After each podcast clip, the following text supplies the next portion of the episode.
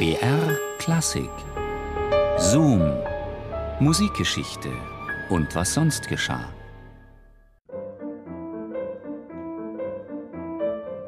Als er dort am Klavier saß, spürte man augenblicklich die Neuheit der Musik, seinen Humor und vor allem die enorme Vitalität, die von ihm ausging. Der Raum bekam quasi frischen Sauerstoff. Jeder fühlte ihn, jeder konnte ihn atmen. Die Rede ist von George Gershwin.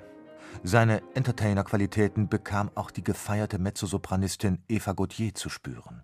Sie engagierte den 25-jährigen Gershwin als Klavierbegleiter für einen ihrer berühmten Liederabende in der ehrwürdigen New Yorker Carnegie Hall. Als Höhepunkt des Programms hatte sie die US-amerikanische Uraufführung von Arnold Schönbergs Gurreliedern geplant.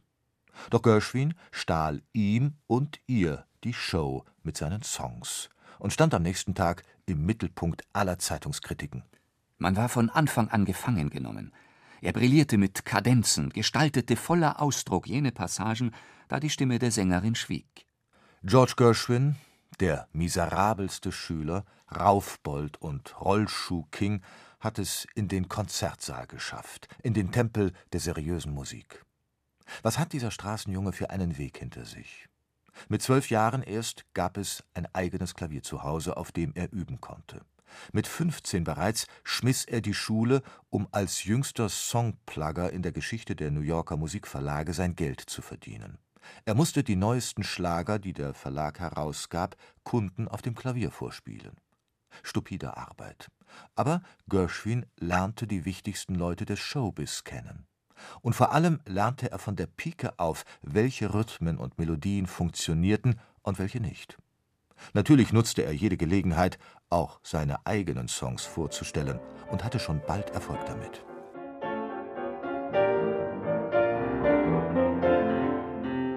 Mit 19 landete er seinen ersten internationalen Hit, Swanee, und eroberte im Sturm den Broadway. Gershwin wurde zum Synonym für erfolgreiche Musicalshows.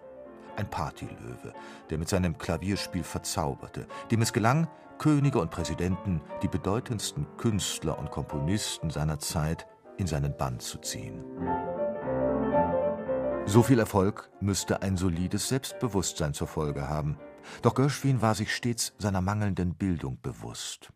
Die Kritiker taten das ihre, um Gershwins Unsicherheit zu verstärken, wagte er sich weg vom Schlager hin zu größeren Kompositionen.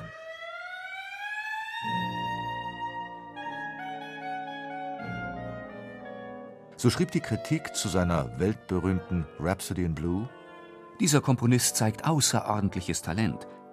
So wie sie einen jungen Komponisten zeigt mit Zielvorstellungen, die weit über die Art und Weise hinausgehen, in der er mit einer Form ringt, deren Meister er noch lange nicht ist. Zu seinem Konzert in F-Dur musste er in der Zeitung lesen: Die Orchestrierung ist weder Fisch noch Fleisch, geschweige denn genießbar. Und dies gilt in der Tat auch größtenteils für den Charakter der ganzen Komposition.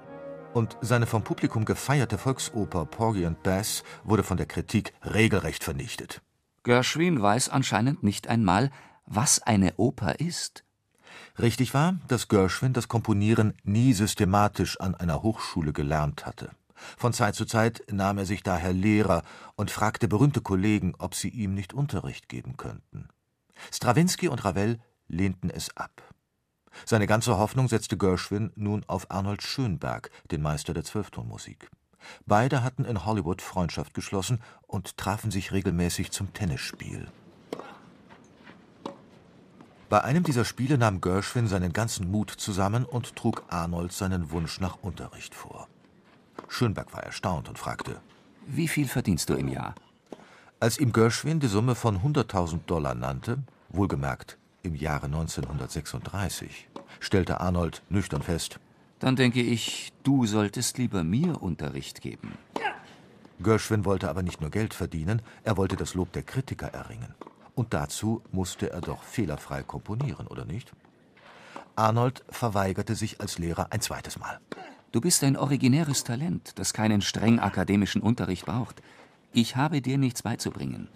Arnolds Worte waren Balsam für Gershwins verunsicherte Seele.